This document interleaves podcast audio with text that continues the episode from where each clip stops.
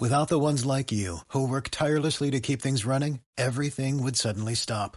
Hospitals, factories, schools, and power plants, they all depend on you. No matter the weather, emergency, or time of day, you're the ones who get it done. At Granger, we're here for you with professional grade industrial supplies. Count on real time product availability and fast delivery. Call clickgranger.com or just stop by. Granger for the ones who get it done. En el programa de hoy, el Papa enumera cinco crisis del mundo de hoy causadas por la pandemia de COVID-19. Este será el programa del viaje a Irak del Papa Francisco. ¿Cómo fue la relación de San José y Jesús? Obispo reflexiona sobre la ternura de un padre. Campeón del Super Bowl lanza documental que enseña la verdad detrás del aborto. Queridos amigos, buenas tardes, buenas noches. Soy Jorge Casillas y los saludo con mucha alegría y con mucho ánimo, transmitiendo para ustedes las buenas noticias católicas dentro del territorio Vamos, en la diócesis de Querétaro, en esta emisión que corresponde a hoy lunes 8 de febrero del 2021. Así comienza este recorrido por nuestro mundo católico en BNC Noticias. Bueno, y vámonos ya al santoral de hoy, 8 de febrero, Santa Josefina Vaquita, esta es su historia. El 8 de febrero celebramos Santa Josefina Vaquita. Vaquita ha sido la primera sudanesa que ha subido a los altares. Nació en Sudán en el año 1869, aunque no se sabe la fecha exacta de su nacimiento. Tampoco se conoce su nombre real, pues Vaquita, que significa afortunada, es el nombre que se le puso cuando fue secuestrada, ya que por la fuerte impresión que experimentó nunca llegó a recordar cuál había sido su verdadero nombre.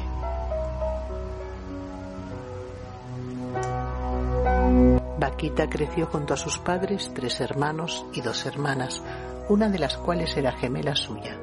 Siendo muy pequeña, niña, le ocurrió algo que la marcaría para el resto de su vida.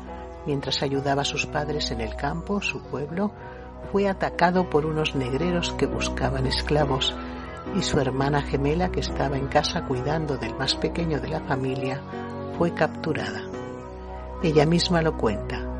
Recuerdo cuánto lloraban mis padres y cuánto llorábamos todos.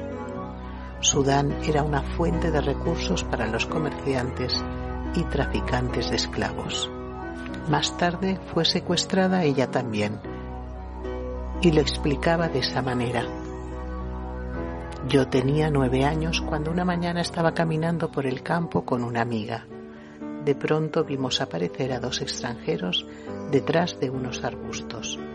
Uno de ellos le dijo a mi amiga, deja a la niña pequeña ir al bosque a buscarme alguna fruta, mientras tú puedes continuar tu camino. Ya te alcanzaremos dentro de poco. Ellos querían alejar a mi amiga para que no pudiera dar la alarma mientras ellos me capturaban. Yo no sospechaba nada y obedecí como hacía siempre con mi madre.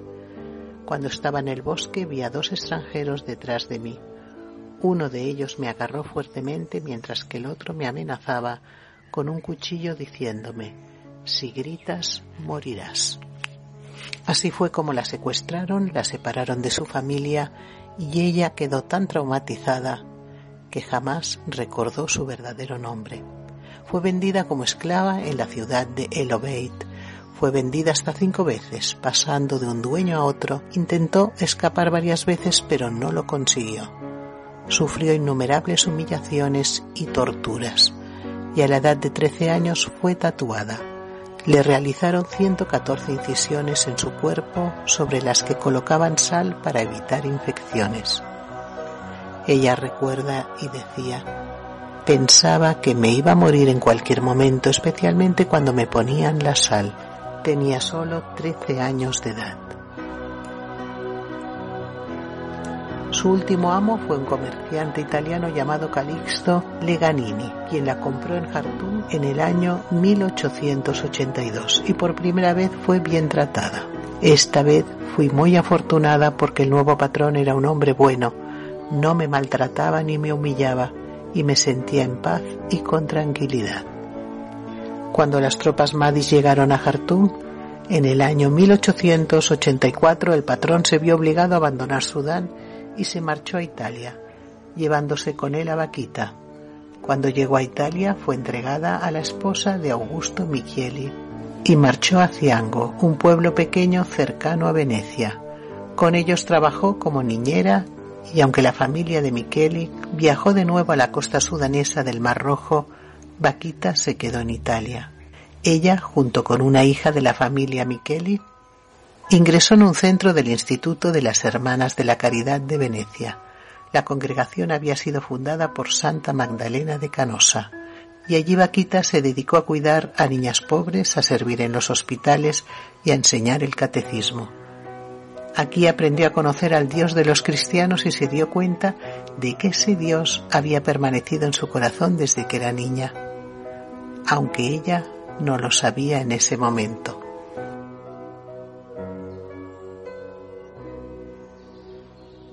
Fue bautizada el día 9 de enero del año 1890 con 21 años de edad. Simultáneamente recibió la primera comunión y el sacramento de la confirmación de manos del cardenal de Venecia. Se le puso el nombre de Josefina Margarita Fortunada, pero se la conoce como Santa Josefina Vaquita. Cuando la señora Micheli volvió del Sudán se la quiso llevar de nuevo a África, pero Vaquita se opuso con coraje. La dueña se enfureció muchísimo, pero desde la congregación recurrieron al cardenal y al gobernador, quienes declararon que la esclavitud era ilegal en Italia y que Vaquita era libre de tomar sus propias decisiones. Así permaneció en el Instituto de las Hermanas de la Caridad, haciendo su profesión religiosa el día 7 de diciembre del año 1893, con 38 años de edad. En el año 1902 fue trasladada desde Venecia a Schio, en el norte de Italia, donde trabajó limpiando y cocinando en el convento y cuidando de los pobres. Fue considerada como una santa, pero no se cuentan de ella ni milagros ni fenómenos sobrenaturales. Era una monja normal, modesta, humilde y de una gran espiritualidad. Le ordenaron escribir su autobiografía y a viajar por Italia para contar la historia de su vida. Comenzó a escribir sus memorias en el año 1910 y fueron publicadas en el año 1930.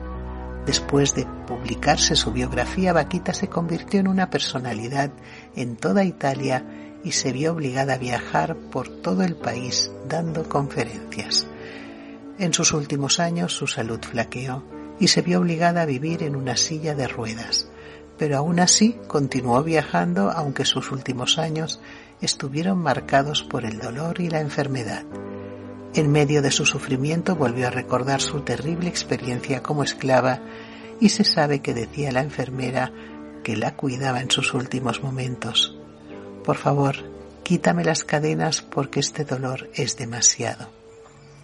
Murió el día 8 de febrero del año 1947 en Skio diciendo, Señora, señora, refiriéndose a la Santísima Virgen, Tenía entonces 78 años de edad. Su cuerpo fue velado durante tres días y durante este tiempo parecía que el cuerpo estaba vivo, con la temperatura de un ser vivo 37 grados. Una inmensa muchedumbre de fieles desfiló delante de ella. Como el pueblo llano la consideraba una santa, en 1959 se inició el proceso diocesano que culminaría con la declaración de venerable el día 1 de diciembre del año 1978. Fue beatificada el 17 de mayo de 1992, declarándose su fiesta el día 8 de febrero. San Juan Pablo II en su beatificación alabó a la nueva beata por transmitirnos un mensaje de reconciliación y misericordia en un mundo tan dividido y herido por el odio y la violencia, ella misma, que fue víctima de una de las peores injusticias de todos los tiempos, la esclavitud, llegó a decir, si volviese a encontrar a aquellos negreros que me raptaron y torturaron, me arrodillaría para besar sus manos, porque si no hubiese sucedido eso, ahora yo no sería cristiana ni religiosa. fue canonizada por el Papa San Juan Pablo II el día 1 de octubre del año 2000.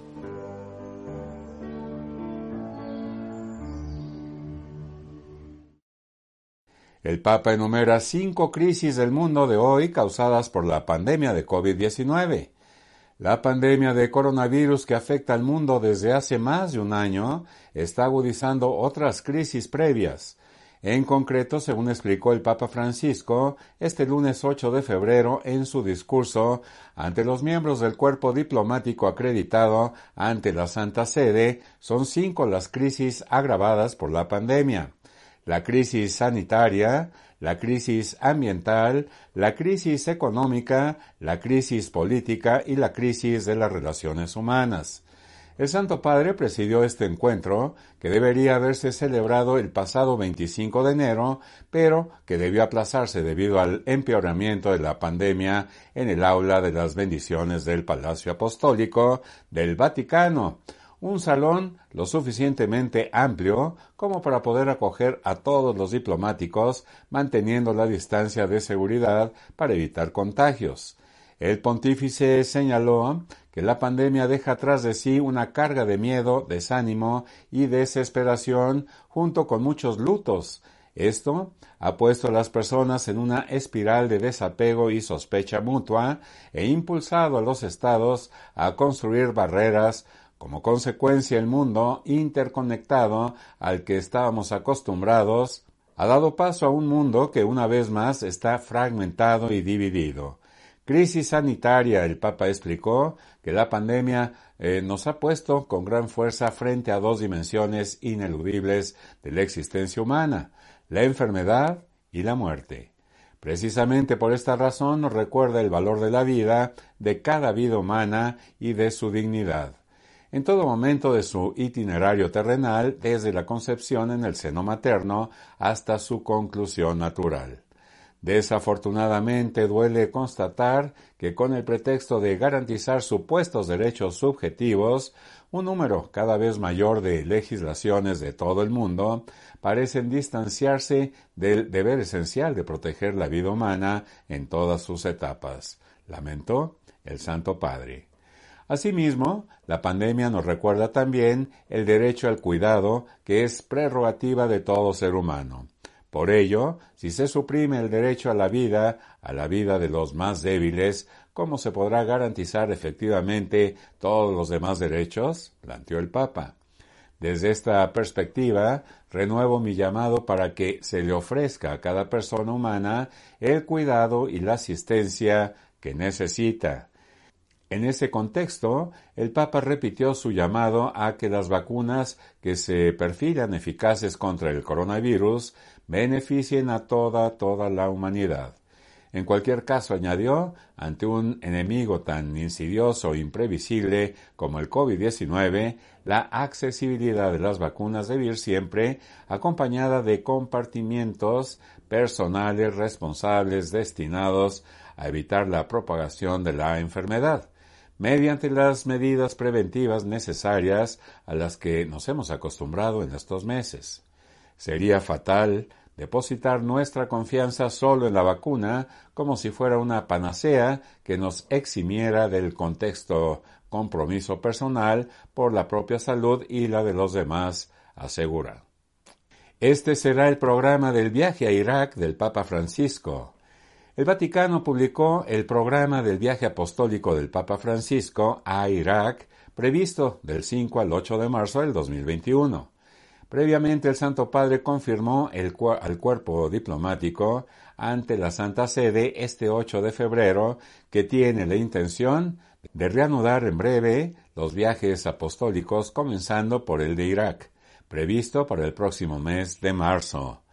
No hay duda que todos aspiramos a reanudar los contactos presenciales tan pronto como sea posible y nuestro encuentro de hoy quiere ser una señal esperanzadora en este sentido. Asimismo, deseo reanudar en breve los viajes apostólicos, comenzando por el de Irak, previsto para el próximo mes de marzo. Los viajes son, de hecho, un aspecto importante de la solicitud del sucesor de Pedro por el pueblo de Dios, extendido por todo el mundo. así como del diálogo de la Santa Sede con los estados. Además, suelen ser una oportunidad favorable para profundizar en un espíritu de intercambio y diálogo, la relación entre las diferentes religiones, indicó el pontífice. A continuación, el programa difundido por la Oficina de Prensa de la Santa Sede. Este 8 de febrero sin la indicación de las horas. Viernes 5 de marzo, por la mañana, será la partida desde el Aeropuerto Internacional de Fiumicino, Roma, del avión de Alitalia con destino a Bagdad, capital de Irak. Por la tarde el avión llegará al Aeropuerto Internacional de Bagdad, en donde se llevará a cabo el recibimiento oficial. Después, el Papa tendrá un encuentro privado con el primer ministro de Irak en la sala VIP del Aeropuerto Internacional de Bagdad. Luego se trasladarán al Palacio Presidencial de Bagdad, en donde se llevará a cabo la ceremonia oficial de bienvenida. Allí mismo el Santo Padre realizará la tradicional visita de, cortesía privada al presidente de la República de Irak. Al finalizar, el Papa participará en el encuentro con las autoridades, la sociedad civil y el cuerpo diplomático que se realizará en un salón del Palacio Presidencial de Bagdad y pronunciará su primer discurso. Por último, el Santo Padre se trasladará a la Catedral Ciro-Católica de Nuestra Señora de la Salvación en Bagdad, para el encuentro con los obispos, sacerdotes, religiosos, religiosas, seminaristas y catequistas, en donde pronunciará otro discurso. Sábado 6 de marzo por la mañana, el Papa viajará en avión de Bagdad. El Papa viajará en avión de Bagdad a Nayaf, en donde visitará al gran al gran Ayatollah Sayyid Ali Husseini, Luego, el Santo Padre viajará en avión de Nayab hacia Nasirilla, hacia Nasirilla, en donde participará en un encuentro interreligioso en la llanura de Ur y pronunciará su discurso. Al finalizar volverá en avión hacia Bagdad. Por la tarde el pontífice presidirá la Santa Misa en la Catedral Caldea de San José en Bagdad y pronunciará la homilía. Domingo 7 de marzo, por la mañana, el Papa viajará en avión hacia Erbil y será recibido por eh, y será recibido en el salón VIP presidencial del aeropuerto de Erbil por las autoridades religiosas y civiles de la región autónoma de Kurdistán iraquí. Después, el Santo Padre viajará en helicóptero hacia Mosul, en donde realizará una oración de sufragio por las víctimas de la guerra de Hosh al-Bia, plaza de la iglesia en Mosul. Luego, el pontífice irá en helicóptero a Karakosh. Allí visitará la comunidad de Karakosh en la iglesia de la Inmaculada Concepción y pronunciará un discurso y rezará el ángelus. Finalmente, el Papa se trasladará de a se trasladará a Erbil, en donde presidirá la Santa Misa en el estadio Franzo Hariri de Erbil y tendrá la homilía. Al concluir la misa, el Santo Padre volverá en avión al, al Aeropuerto Internacional de Bagdad. Lunes 8 de marzo por la mañana, el Papa participará en la ceremonia de despedida en el Aeropuerto Internacional de Bagdad y partirá en avión hacia el Aeropuerto Internacional Ciampino de Roma. ¿Cómo fue la relación de San José y Jesús? Obispo reflexiona sobre la ternura de un padre este domingo 7 de febrero, el obispo de San Sebastián, España, Monseñor José Ignacio Munilla, compartió la segunda reflexión para su espacio Siete Domingos de San José, en la que se refirió a la ternura de Dios Padre expresada a Jesús a través del amor de San José. El niño Jesús experimentó la ternura de Dios en José, subrayó el obispo español, en la segunda de siete reflexiones que culminarán el día de la fiesta de San José el próximo 19 de marzo. Vea usted este interesante mensaje. Segundo domingo de San José. Bueno, y comienzo contextualizando porque siempre habrá también algunos de vosotros que no hayáis escuchado la primera reflexión. Estamos realizando siete grabaciones en torno a esa devoción llamada los siete domingos de San José, que si Dios quiere, pues preparan esa gran celebración en este año de San José que tendrá el día 19 de marzo, obviamente, como su día central. El Papa Francisco publicó esa carta llamada Patris Corde, dentro de la cual describía eh, esa figura de San José desde siete características. Siete, las recuerdo brevemente, Padre amado, Padre en la ternura, Padre en la obediencia, Padre en la acogida, Padre de la valentía creativa, Padre trabajador, Padre en la sombra. El primer domingo desarrollamos la figura de San José desde esa perspectiva de Padre amado y en esta ocasión nos toca la segunda característica, Padre en la ternura. Bueno, ¿por qué será que este aspecto de la ternura, muy equivocadamente, solemos reservarlo a las madres? Qué error tan grande. ¿Cómo sería la vida de Nazaret? ¿Cómo sería la relación con ese niño, la relación de su padre, de ese padre adoptivo, pero padre, ¿eh? José, y de María? ¿Cómo sería esa relación? Porque el Evangelio de Lucas dice de una manera muy breve que el niño crecía en sabiduría, en estatura, en gracia de Dios, habla de un crecimiento armónico nos, nos permite intuir que era un regalo, que era una gozada la, vida, la vida en Nazaret. Hay un texto que me parece paradigmático del Antiguo Testamento, Oseas 11, versículos 3 y 4, que puede describir cómo era la relación de San José con, con Jesús, con ese niño Jesús. Era una relación de ternura, y dice ese texto. Le enseñó a caminar y lo tomaba en sus brazos. Era para él como el padre que alza a un niño hasta sus mejillas y se inclina hacia él para darle de comer. Esta era la ternura de José con, con Jesús. Jesús vivió la ternura de Dios en José. Repito esta frase que es importantísima. El niño Jesús experimentó la ternura de Dios en José. Como dice el Salmo 103, como un padre siente ternura por sus hijos, así el Señor siente ternura por quienes lo temen. Dios siente ternura por nosotros, pero esa ternura, claro, eh, ¿cómo la experimentamos? ¿Cómo puede uno experimentar la ternura de Dios Padre? Pues esta es la cuestión.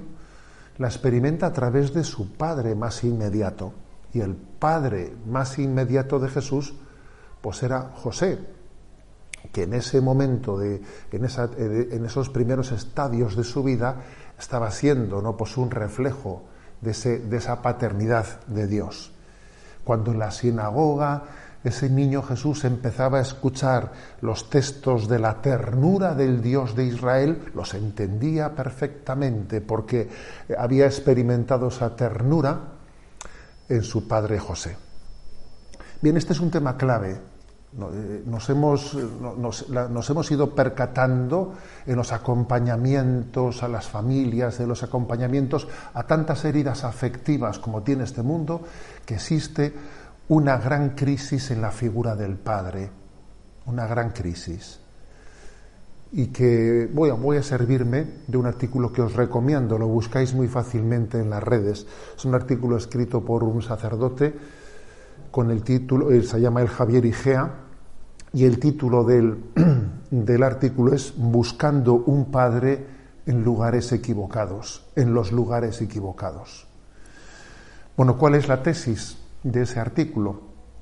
Bueno, pues que existe un hambre de padre que en todos nosotros nacimos con un hambre de padre y si ese hambre de padre no, no, se, no se satisface debidamente con el padre que nos ha traído a la vida, pues se genera una herida de padre. ¿Qué es eso de hambre de padre?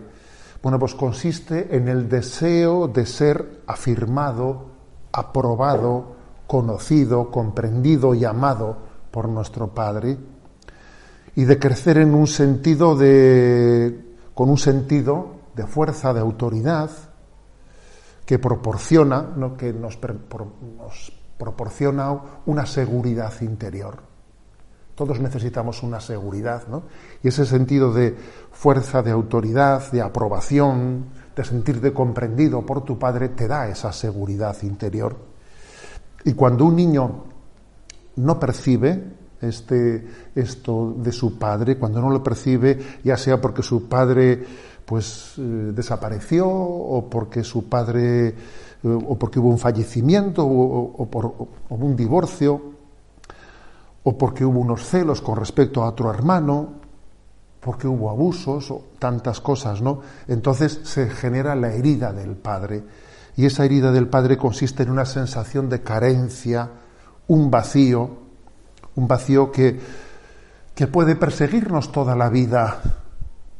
Y aunque uno no siempre se dé cuenta de qué le está pasando, qué me está pasando, ¿no? Porque esta insatisfacción, porque tengo una herida de padre y no soy capaz de ponerle nombre a eso que me ocurre en mi interior, pero tengo una carencia de ternura desde el primer momento de nuestra vida. Alguno dirá, bueno, pero no existe, eh, no pasa lo mismo con la madre. Sí, claro, por supuesto que pasa lo mismo. Lo que ocurre es que tenemos que reconocer lo que es más difícil, ¿no? La madre instintivamente está ahí presente desde el, desde el primer momento y la herida materna cuando ocurre es muy grave, pero es más difícil que ocurra porque instintivamente eh, pues, eh, ha llevado al hijo muy cerca de ella pero sin embargo el padre no ha estado tan cerca instintivamente. El, padre tiene que elegir amar, tiene que decidir amar, y el niño así lo percibe. Que así como el amor de la madre se da por supuesto porque es instintivo, sin embargo el amor del padre, el amor del padre tiene, eh, es la primera gran conquista ¿eh? que experimenta un niño. Nos valida, nos afirma profundamente y es necesario para nuestra, para nuestra afirmación. Todos lo necesitamos, pero quizás los niños más que las niñas, fijaros bien, ¿eh?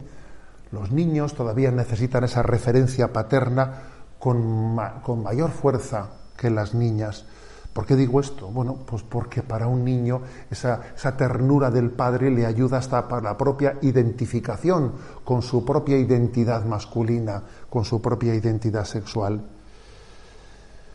Cuando los hombres crecen sin la afirmación de un padre, terminan buscándolo de otras formas. Sin darse cuenta están buscando ese padre, esa carencia de padre de muchas formas. En ese artículo se cuenta algo que a mí me ha conmovido escucharlo, ¿no? porque, es, porque es obvio, una religiosa en una cárcel de Perú, bueno, pues llega el día de, llega el día de la madre y entonces prepara unas tarjetas para poder repartir entre los presos para que ellos escriban a sus madres y, bueno, pues cuenta cómo se, se, quedó corta porque no, no le llegaban con todas las tarjetas de felicitación para el Día de la Madre ¿no? que, había, que había preparado. Pero cuando llegó el Día del Padre y llevó tarjetas para felicitar para el Día del Padre, no tuvo ninguna demanda. Aquellos presos no, no, no, no sentían la necesidad de felicitar a su padre tenían una herida, una gran carencia ¿no? de, ternura paterna.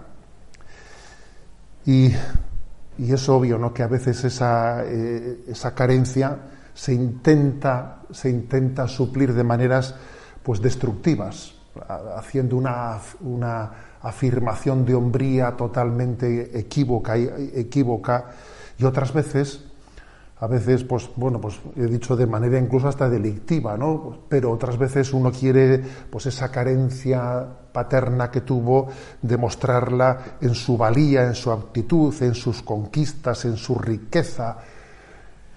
Y está también de otra manera, de otra manera, en teoría menos destructiva, pero está también buscando, intentando de alguna manera llamar llamar la atención. Es como si se volviese a estar repitiendo esa escena que hemos vivido cuando éramos pequeñitos, ¿no?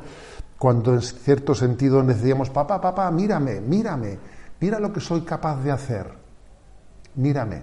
Bien, pues creo que este es un aspecto muy importante en el que San José nos, nos ilumina. Jesús creció con una profunda madurez humana, con una profunda madurez humana, por haber recibido la ternura de su padre, la ternura de su madre, por haber visto a dos padres que, que se amaban profundamente. Y todos nosotros ¿no? tenemos también eh, el deber de procurar eso mismo hacia, hacia nuestros hijos y el derecho de poder recibirlo, recibirlo de, de nuestros padres. Tiene una gran actualidad, pues presentar a San José como Padre en la ternura. Así dice, ¿no? El Papa Francisco. San José es Padre en la, en la ternura. Bien, estas imágenes que estáis ahora, ahora viendo, ¿no? Pues son algunas imágenes que he compartido en, redes, en redes sociales que están ¿eh? también manifestando hasta qué punto la ternura de un padre ¿no? es capaz de, de, otorgar a, nuestra, a nuestra vida la paz, la serenidad, la confianza en nosotros mismos. Dice el Papa en este punto de Patris Corde de que sólo la ternura nos salvará de la obra del acusador. Sí, cuando uno ha experimentado esa ternura incondicional, el acusador obviamente se está refiriendo a Satanás. Cuando uno ha experimentado esa ternura, es capaz de, tener, fijaros, ¿no? De, incluso aprender a aceptar sus, sus propias carencias. Todos tenemos carencias, todos somos frágiles, pero cuando uno ha experimentado esa ternura, ese, ese amor incondicional, pues no se viene abajo por los, por los reveses de la vida, no, no es vulnerable, ha tenido un amor incondicional y entonces tiene capacidad de sobrellevar, ¿eh? como se dice hoy en día, ¿no? Tiene resiliencia, tiene una fortaleza. Las carencias de la vida, los reveses de la vida, no, no, no, no le son capaces de restarle autoestima, porque esa autoestima la ha recibido en esa ternura, en esa ternura. Y también además esa ternura le salva de esa obra del acusador que está siempre mirando al, prójimo como, como nuestro enemigo. No, él ha recibido la ternura del Padre y nosotros miramos a los demás con misericordia. Todos necesitamos misericordia.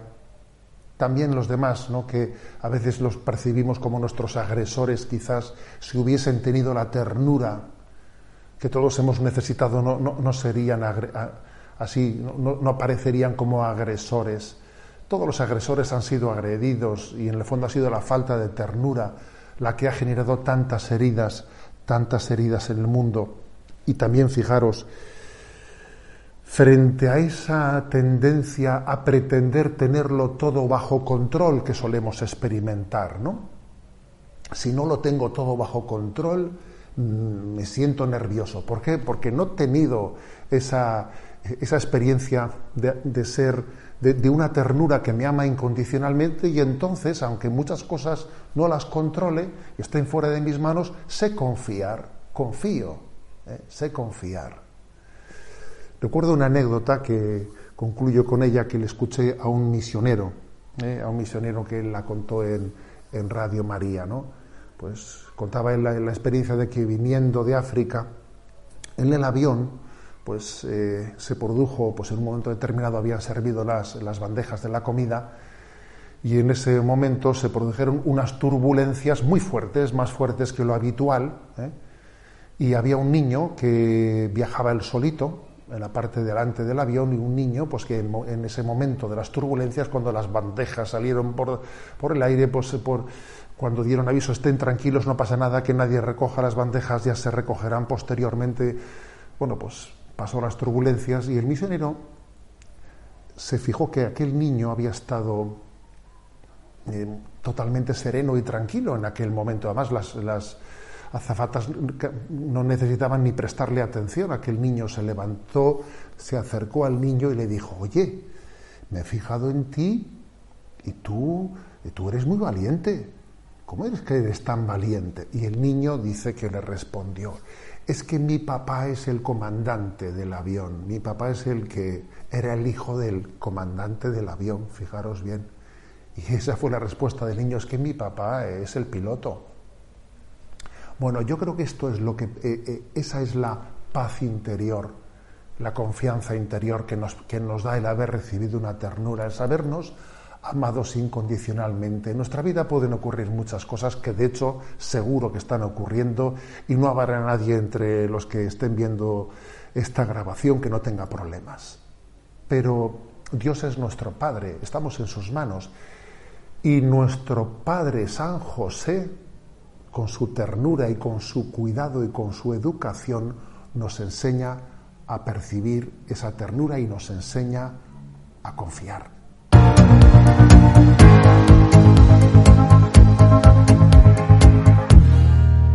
Queridos amigos, así llegamos al final de esta emisión de BNC, pero antes nos despedimos con nuestra oración. Así como nuestro primer pensamiento del día debe ser para Dios, también debe serlo el último. No se te pase nunca por alto la oración de la noche antes de acostarte. Padre mío, ahora que las voces se silenciaron y los clamores se apagaron, aquí, al pie de la cama, mi alma se eleva hacia ti.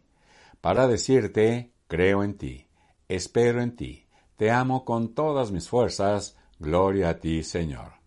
Deposito en tus manos la fatiga y la lucha, las alegrías y desencantos de este día que quedó atrás. Si los nervios me traicionaron, si los impulsos egoístas me dominaron, si di entrada al rencor o a la tristeza, perdón, Señor, ten piedad de mí. Si he sido infiel, si pronuncié palabras vanas, si me dejé llevar por la impaciencia, si fui espina para alguien, perdón, Señor. No quiero esta noche entregarme al sueño sin sentir sobre mi alma la seguridad de tu misericordia, tu dulce misericordia enteramente gratuita, Señor. Te doy gracias, Padre mío, porque has sido la sombra fresca que me ha cobijado durante todo este día. Te doy gracias porque invisible, cariñoso, envolvente, me has cuidado como una madre a lo largo de todas estas horas. Señor, a mi derredor ya todo es silencio y calma. Envíe el ángel de la paz a esta casa. Relaja mis nervios, sosiega mi espíritu, suelta mis tensiones, inunda mi ser de silencio y serenidad. Vela sobre mí, Padre querido, mientras me entrego confiado al sueño como un niño que duerme feliz en tus brazos. En tu nombre, Señor, descansaré tranquilo. Gracias por la generosidad de sintonizar este programa, programa de noticias que informa, pero que sobre todo forma opinión. Agradezco la presencia de todos y cada uno de ustedes y recordemos que hay un nuevo continente por evangelizar del cual usted y yo formamos parte, el continente digital. Que pasen esta noche llenos de Dios, que Dios bendiga a su familia, que Dios bendiga su descanso y nos vemos, si Dios quiere, mañana martes. Muchas gracias. Hasta pronto. Adiós.